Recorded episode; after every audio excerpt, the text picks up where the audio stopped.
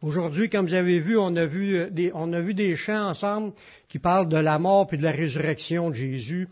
Puis ça tombe euh, comme pas par hasard parce que c'est quand même choisi. On veut Dieu il m'a à cœur ce que je dois annoncer. Des fois il me dit prêche telle affaire. Là aujourd'hui c'était de prêcher sur la Pâque. Parler de la Pâque. Parler de la Pâque de Dieu. La Pâque biblique. Parce qu'il y a beaucoup, comme je vous disais au début de la réunion, quand on parle du mot Pâques, ben ça sonne pas pareil dans toutes les têtes de tout le monde. Tout le monde, chacun a des convictions sur des sujets. Il y en a, comme je vous disais tantôt, quand tu parles de Pâques, ils, pensent au lapin de chocolat, puis aux œufs de Pâques, puis tout le kit. La fête, qui était une fête originalement la fête de Dieu, qui était, là bien avant toutes les fêtes modernes qu'on a aujourd'hui. C'était pas une fête nécessairement inventée par le gouvernement, c'est une fête que Dieu a établie. Suite à un événement bien précis, on va regarder des détails avec la parole de Dieu tantôt pour voir c'est quoi la fête biblique. La fête de Pâques, on, on va voir le titre de mon message, c'est Pâques, la mort du Sauveur du monde pour notre salut c'est ça qui est rendu le vrai sens biblique pour la fête de Pâques aujourd'hui. Le sens que ça donne, c'est que le sauveur du monde, il n'est pas juste mon sauveur, il est le sauveur du monde qui est venu pour mourir pour tout le monde. C'est sûr que chacun faut qu'il saisisse par la foi, mais c'est offert à tout le monde. C'est le sauveur du monde pour notre salut là-dedans, on va comprendre que ça avait un but. Dieu, quand il marche, quand il fait des choses dans, sa parole, qu'il annonce des choses prophétiquement, c'est, oui, il y a des choses qui vont comme chronologique. Dieu a un plan, mais Dieu a un plan tellement précis qu'il prépare déjà les dates des grands événements. Vous allez voir que quand ça a commencé, la fête de Pâques, que Dieu l'a instituée comme étant une fête perpétuelle. Quand on dit une fête perpétuelle, ça veut dire que c'est une fête qui ne devait jamais arrêter d'être fêtée.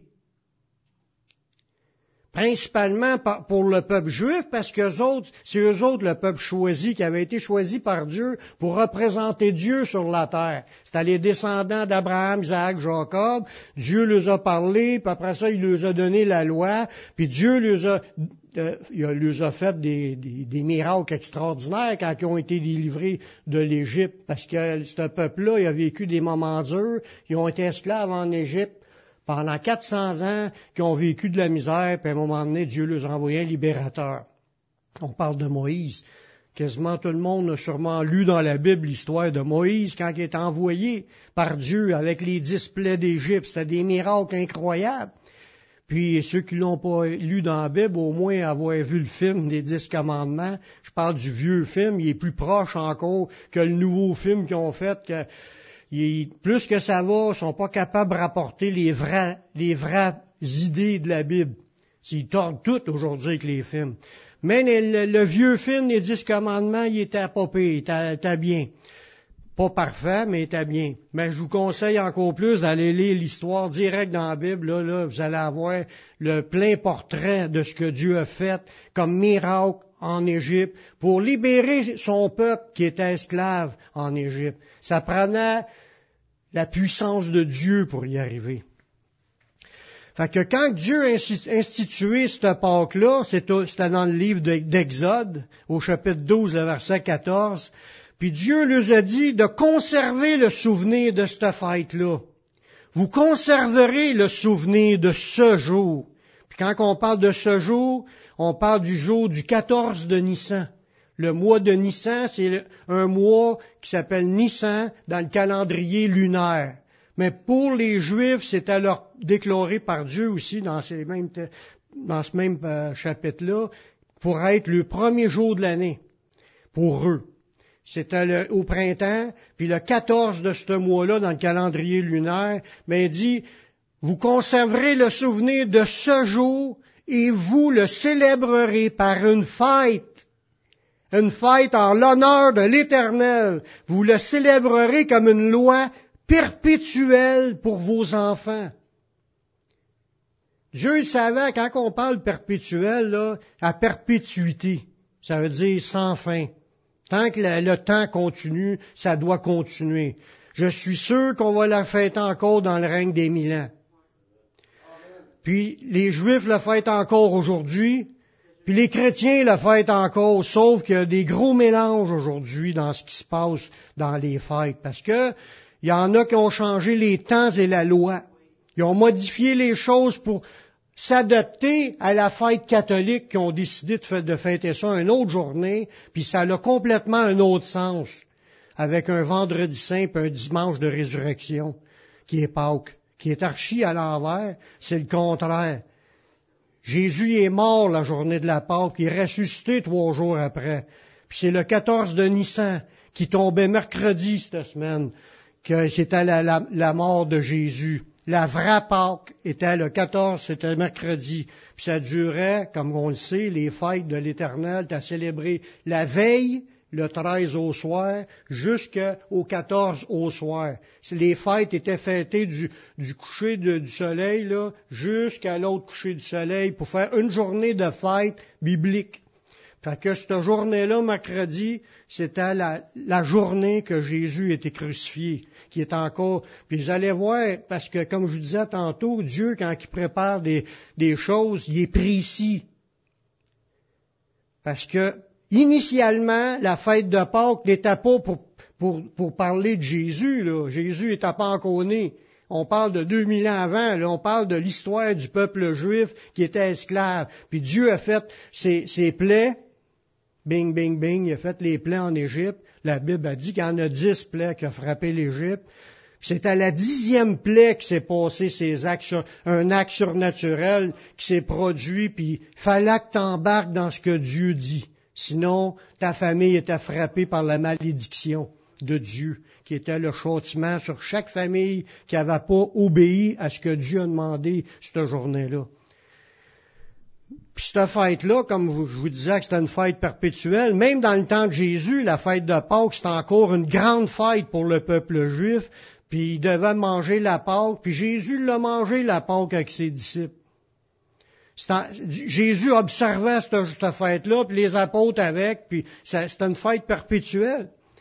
Tant qu'on va vivre, il faut penser à ce qui s'est produit là, puis c'est une fête en l'honneur de l'Éternel. C'est pour glorifier Dieu de ces événements grandioses qui ont marqué l'histoire.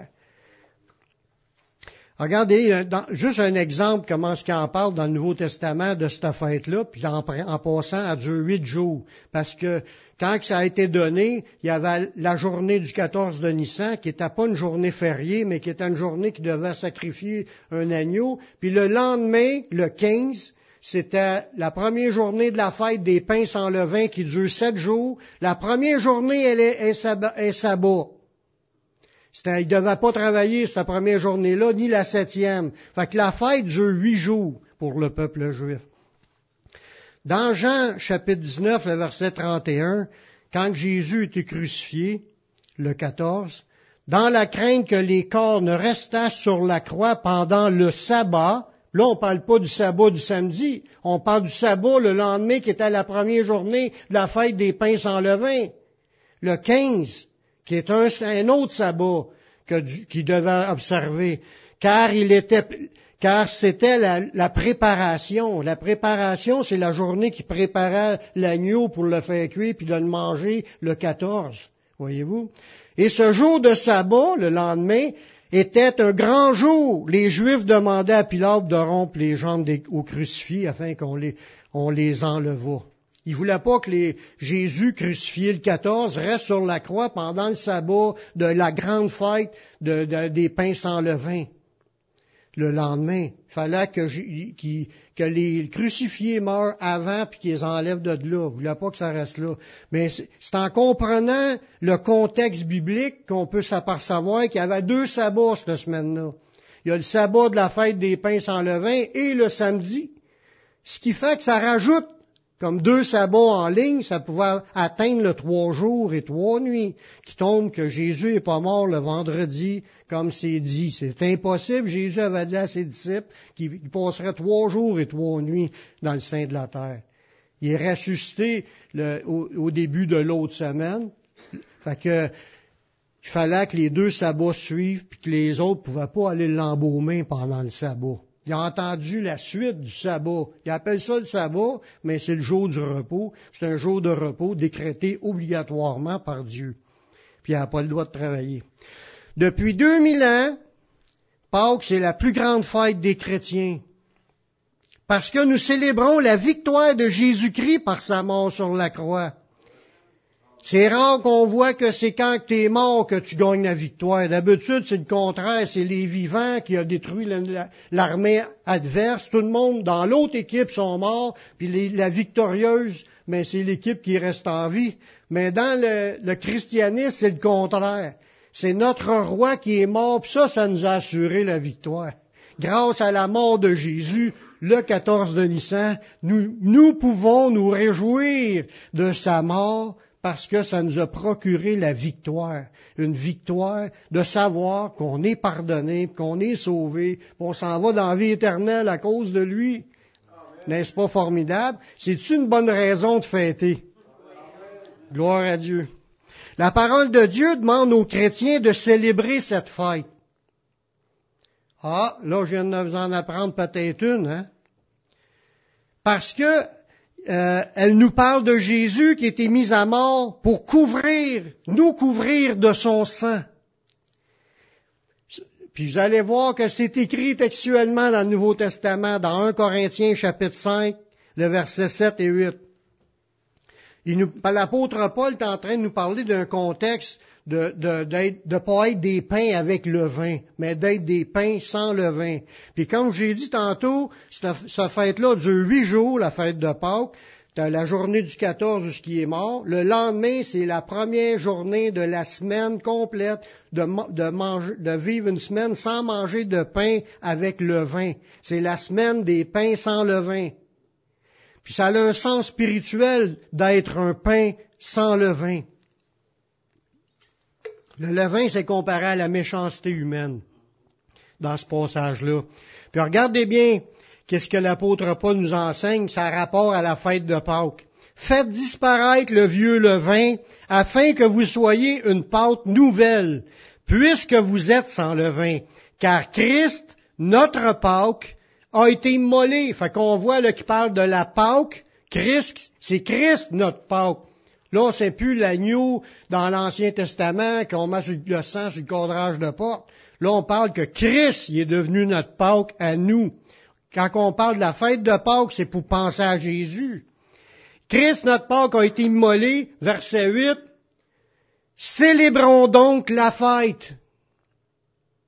Quelle fête qu'on doit célébrer? La fête de Pâques, parce que Christ est notre Pâques célébrons donc la fête. Fait la Bible demande aux chrétiens de penser puis de se réjouir. Une fête, c'est se réjouir dans cette pensée-là de ce que Dieu a fait pour nous à travers Jésus. Célébrons donc la fête non avec du vieux levain, non avec un levain de malice et de méchanceté, mais avec les pains sans levain de la pureté et de la vérité. On voit qu'il a tout fait le bloc fête la mort de, l'agneau et la semaine des pains sans levain. Puis là, il dit, vivez comme sans levain, puis célébrez donc la fête, mais la fête, c'est Christ qui est notre Pâque. Amen. Amen. Fait que soyez pas surpris qu'on parle de Pâques à chaque, à chaque année que c'est la fête de Pâques, parce que c'est une fête perpétuelle on la fête plus pour la même idée que le peuple juif peut la chanter. Nous, on la fête parce que c'est Jésus qui est notre Pâque. Christ est notre Pâque. Cette fête-là trouve son origine lors de la libération du peuple juif de l'Égypte. Comme je vous l'ai raconté tantôt, le peuple juif a vécu 400 ans en Égypte, puis au, départ, quand ils sont ramassés là, c'est parce que c'était pour lui sauver, lui sauver la vie. Parce que un des fils d'Israël, il était là comme il est devenu par un, cheminement bien précis, il a été en prison, etc. Puis s'est ramassé à être le deuxième qui gouverne, le deuxième plus grand de toute l'Égypte, c'était Joseph. un des fils d'Israël de, de, ou de Jacob. Puis il a, il a, reçu l'autorité sur toute l'Égypte parce que Dieu le plaçait là à cause justement de certaines paroles de connaissance qu'il a, a reçues de Dieu. Dieu le, le, le, pharaon l'a reconnu comme étant un gars spécial, puis il l'a ramené avec lui, puis il l'a mis, il a, lui a prophétisé les vaches grasses, les vaches maigres. Ils ont pu ramasser un paquet de, de nourriture d'avance parce qu'il y avait une, une, une énorme famine qui était pour être dans le pays. Puis Dieu avait tout préparé ça pour placer Joseph là dans le but que sauver Jacob et toute sa descendance, puis les amener en Égypte, puis lui pourvoir financièrement, puis qu'il y ait de quoi manger pendant cette période de sécheresse-là. Fait qu'au départ, c'était béni de Dieu d'être rendu là, mais 400 ans plus tard, le peuple avait tellement, s'était tellement accru qu'il avait plus de, de, de, juifs dans le pays que, de, que d'Égyptiens. Puis là, les Égyptiens, ils avaient peur des juifs. Ils ont commencé à exercer une domination sur les juifs en les utilisant comme esclaves parce qu'ils avaient oublié les pharaons 400 ans plus tard, ils ont oublié ce que Joseph avait fait auprès du pharaon auparavant. Fait que là, là, on voit dans, dans cette histoire-là qu'il était devenu esclave, puis il était soumis à de dures servitudes. Il pilait de la, boîte, pour faire des briques, puis là, le pharaon les utilisait pour bâtir ses villes, bâtir ses empires. Puis là, ces gens-là criaient à Dieu. Ils, attendaient un libérateur. Ils priaient Dieu, puis ils demandaient que Dieu envoie un libérateur. Puis Dieu a envoyé Moïse pour aller les rencontrer, puis avec des miracles déjà préparés, il en avait déjà deux en partant, quand il s'est mis la main dans son, dans son côte, puis qu'il est ressorti, était pleine de lèpre, puis là, il l'a remis là, puis était saine. Il y a l'autre plaie, il y avait la plaie de changer les, sa canne en serpent, puis un autre de frapper l'eau euh, pour qu'elle devienne du sang. Non, mais il est parti pour aller accomplir ces choses-là, pour démontrer au Pharaon, c'est Dieu qui m'envoie, puis il laisse aller le peuple qu'on a le servi Dieu dans le désert. Puis le Pharaon voulait pas.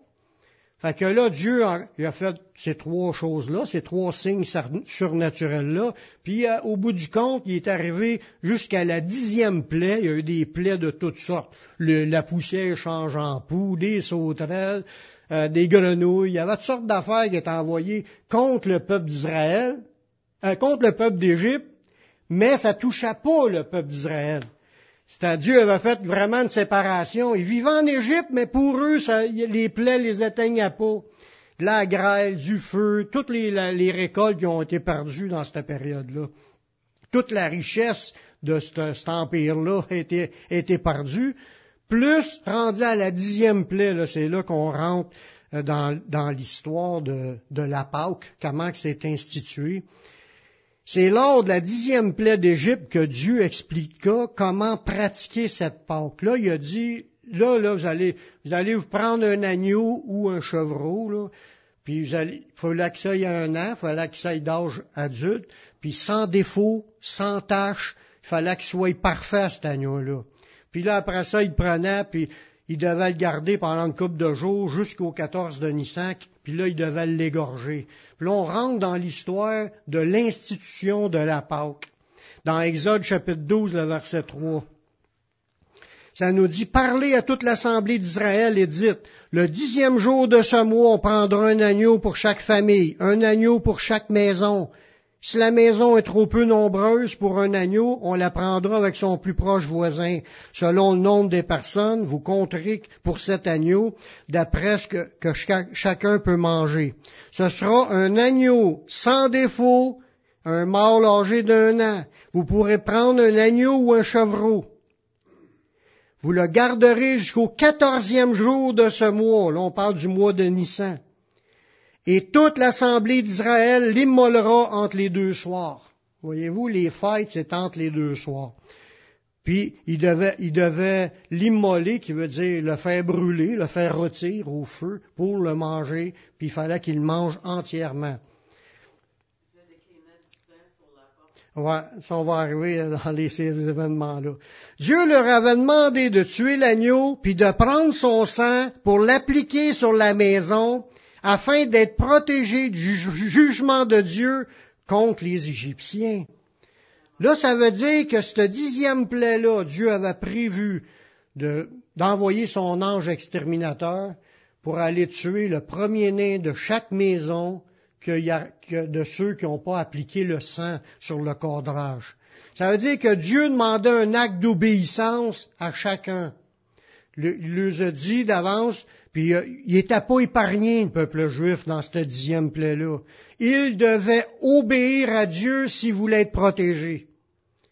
Parce que s'il ne faisait pas, le premier-né de leur famille sera mort aussi parmi les Juifs.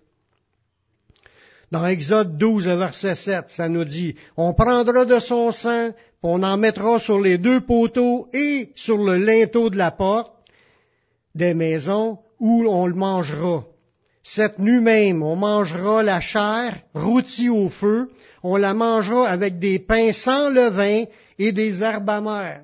Voyez-vous, l'histoire du pain sans levain, c'était déjà inclus dans la fête de Pâques. Quand Paul lui a ramené ça, il parlait à des Juifs qui, savaient qu'on est des pains sans levain pour cette fête-là, puis que nous, on est les êtres qui doivent être pains sans levain. Puis là, le peuple juif, ils l'ont fait. Touk, touk, touk. Ils ont mis le, sang sur les cadrages de porte, ils ont mangé.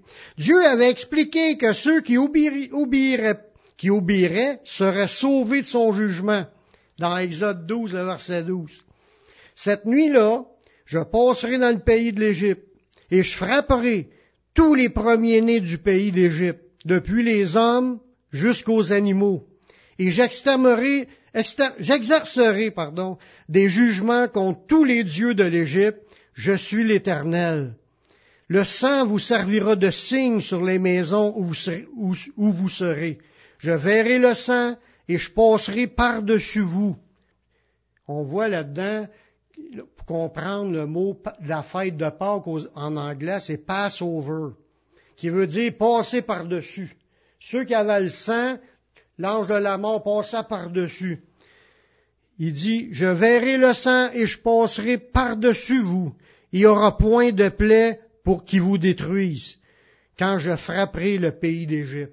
On voit là-dedans le symbole pour la journée de Pâques. Prendre l'agneau, le tuer, ramasser le sang, puis mettre le sang au-dessus de notre cadrage de porte, là, où ce qu'on rentre, afin d'être protégé du jugement de la colère de Dieu.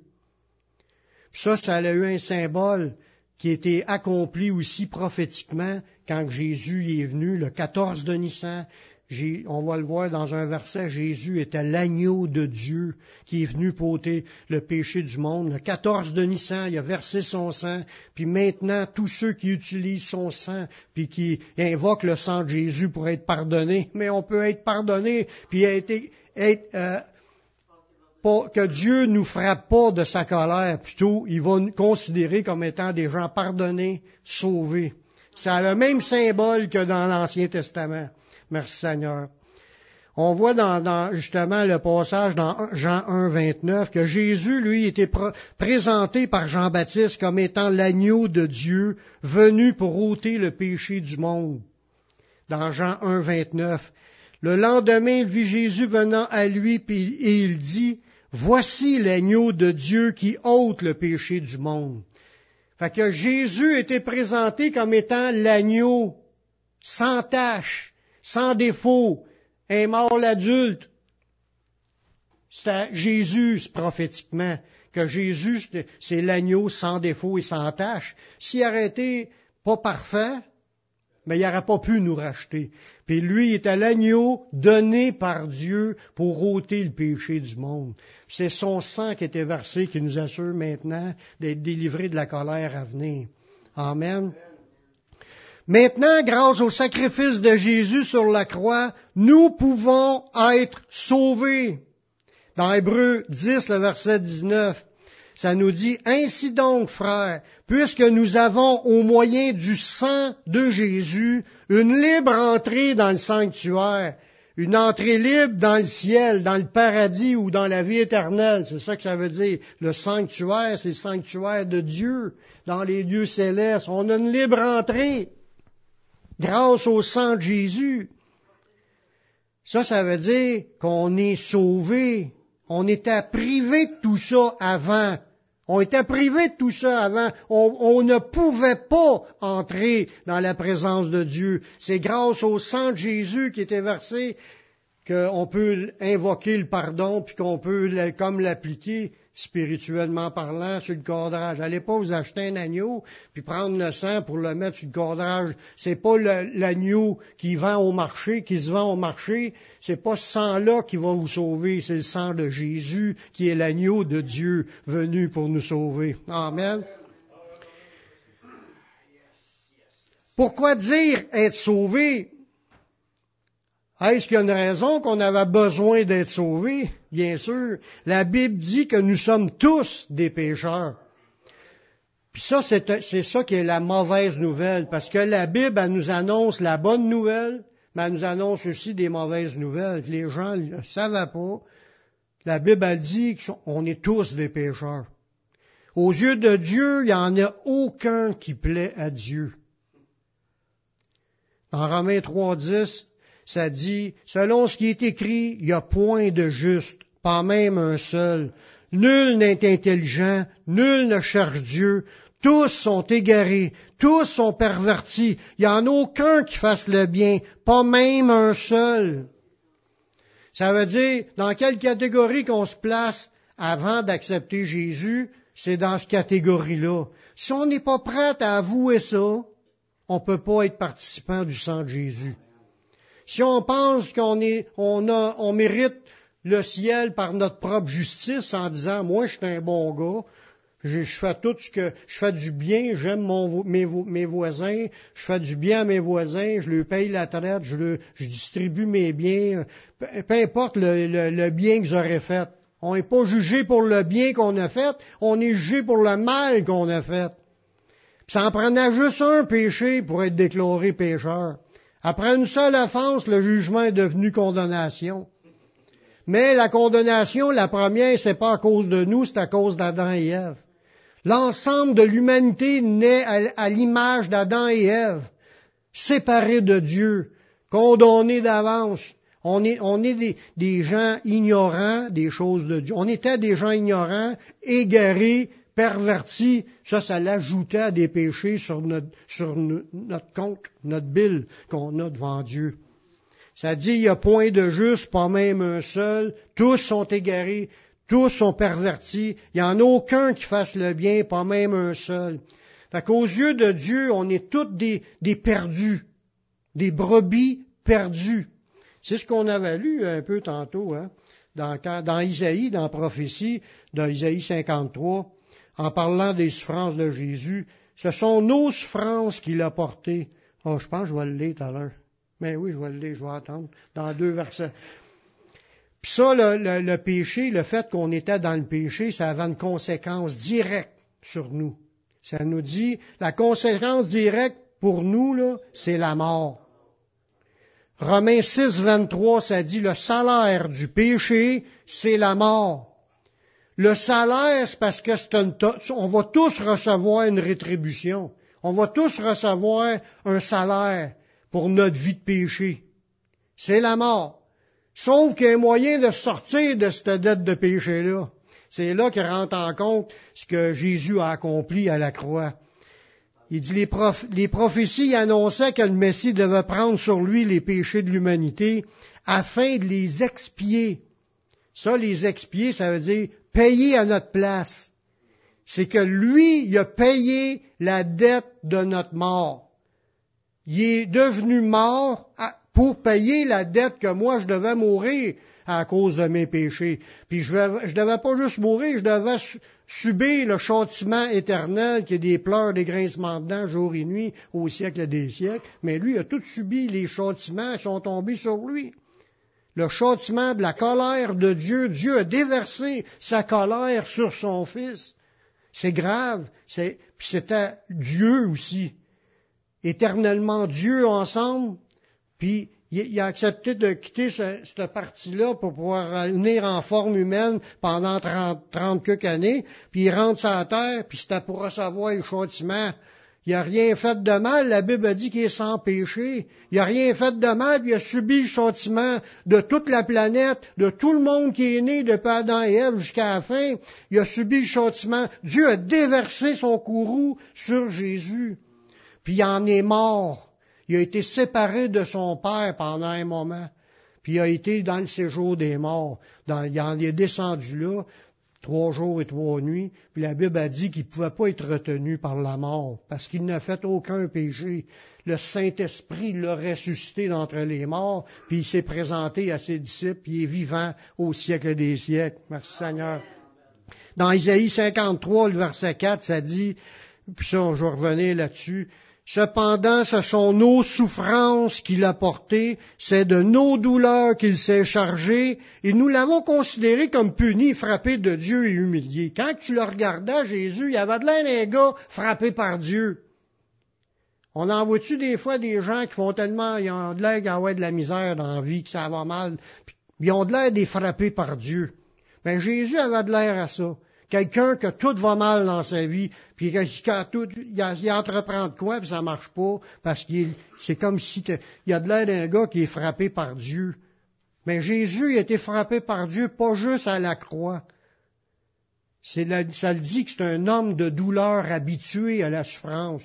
Il a souffert toute sa vie, le fardeau de, la colère de Dieu tombait sur lui toute sa vie. Oui, Dieu l'exauçait parce qu'il était aussi le oin, le sauveur envoyé pour délivrer les captifs, puis guérir les cœurs brisés, puis proclamer, tu tout son ministère de délivrance.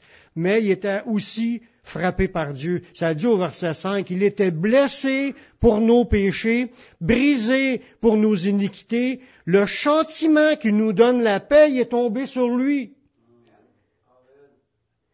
Puis c'est par ces meurtrisseurs que nous sommes guéris. Wow! Nous étions tous errants comme des brebis, c'est ce que je vous disais tantôt. Il n'y en a aucun qui fasse le bien, pas même un seul. Nous étions tous des, errants comme des brebis. Chacun suivait sa propre voie, puis l'Éternel a fait retomber sur lui l'iniquité de nous tous. Si Jésus est mort, c'est de notre faute. Oui. Mais il y a mes péchés aussi qui ont ajouté à ses souffrances. Il y a nos péchés qui ont ajouté à ses souffrances.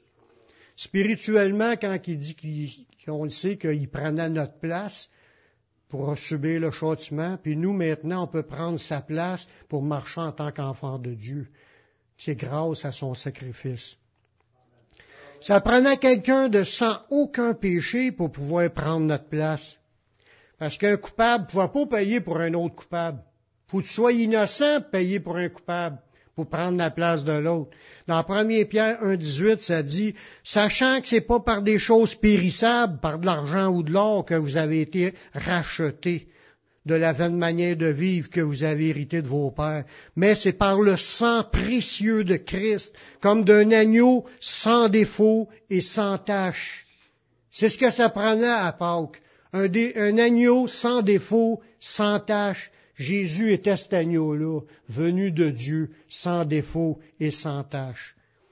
Jésus est mort pour nous, mais sa victoire, c'est qu'il est ressuscité trois jours après. Oui, il est mort, c'est accablant de penser qu'il est mort, mais trois jours après, il est ressuscité. C'est ça qui est le super de l'histoire. À part cela, nous, nous avons l'assurance qu'il y a une vie éternelle après la mort. S'il sera jamais ressuscité, on n'aura jamais eu aucune preuve. On aurait marché dans des idées, on n'avait pas de preuve. La preuve qu'il y en a une vie éternelle, c'est que Jésus lui-même a ressuscité. Puis en plus de ça, il s'est montré à ses disciples, il a mangé avec eux, il les a parlé, il a apparu pendant 40 jours. Il a démontré qu'il y avait une vie éternelle après la mort qu'il y avait une place où qu'on peut aller après la mort. On ne l'a pas encore vu, mais on marche par la foi, puis on veut obtenir ce que Jésus nous promet. Amen. Puis lui, c'est le précurseur, il est le premier à avoir rentré. Nous autres, on veut marcher à sa suite, on veut y aller, nous autres aussi. Amen. Par cela, nous avons l'assurance qu'il y a une vie éternelle après la mort. Dans 1 Corinthiens 15, le verset 3, l'apôtre Paul il nous enseigne c'est quoi le sens profond de l'évangile, de la bonne nouvelle. Je vous ai enseigné avant tout, comme je l'avais reçu, Christ est mort pour nos péchés, selon les Écritures. On a lu tout à l'heure une portion des Écritures qui parlait de la mort de Jésus. Il a été enseveli, il est ressuscité le troisième jour selon les Écritures, puis il est apparu à Céphas, puis aux douze, puis à un moment donné à 500 frères en même temps.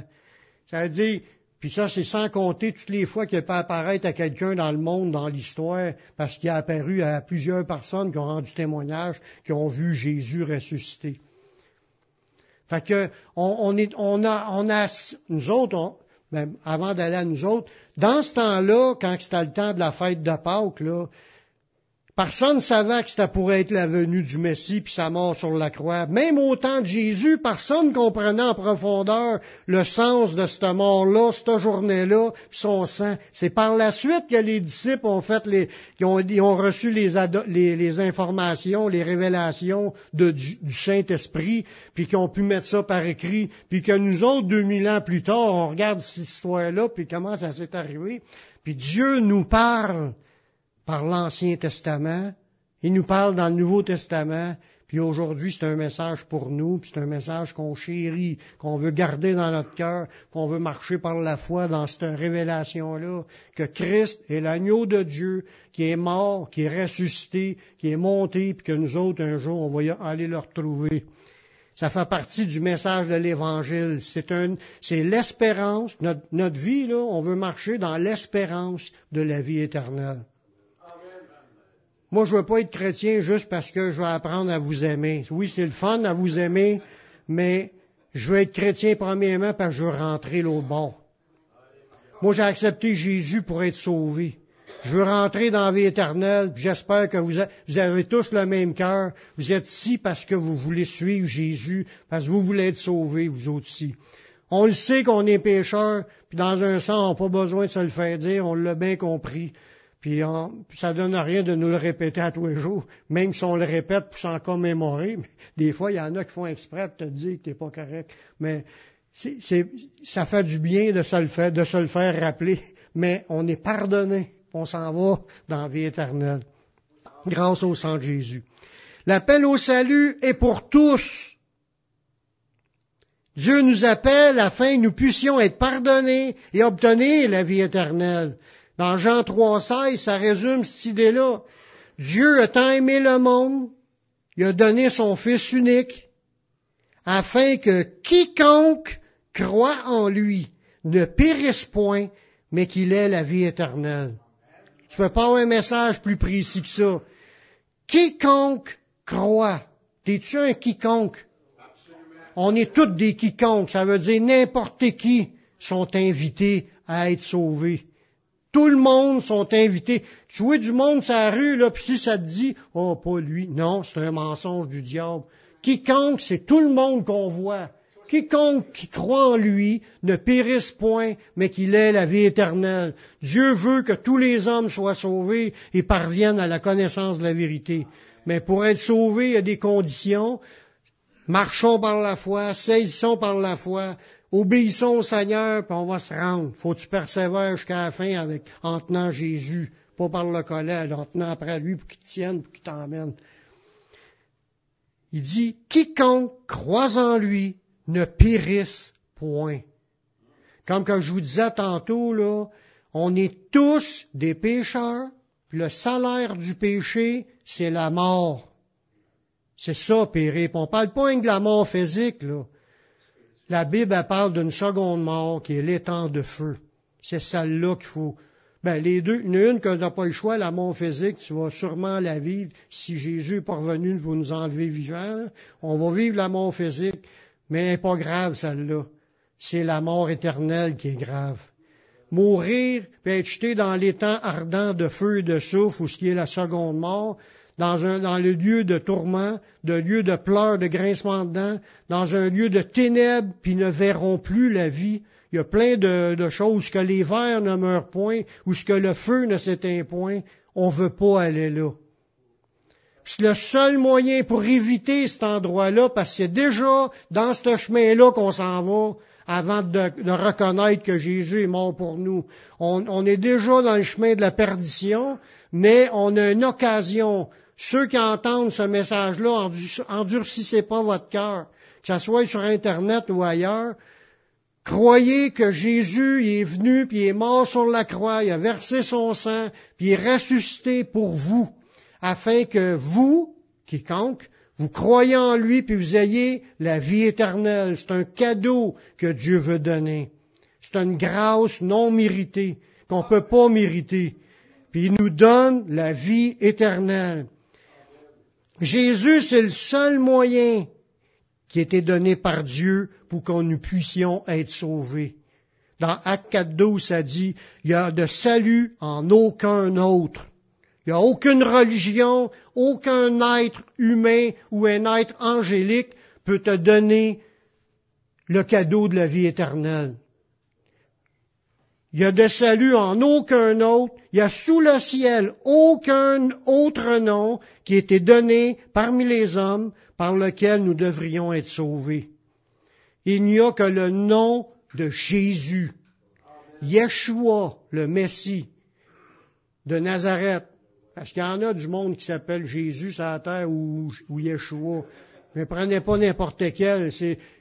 Yeshua de Nazareth qui est venu il y a 2000 ans, qui est mort la croix le jour de Pâques.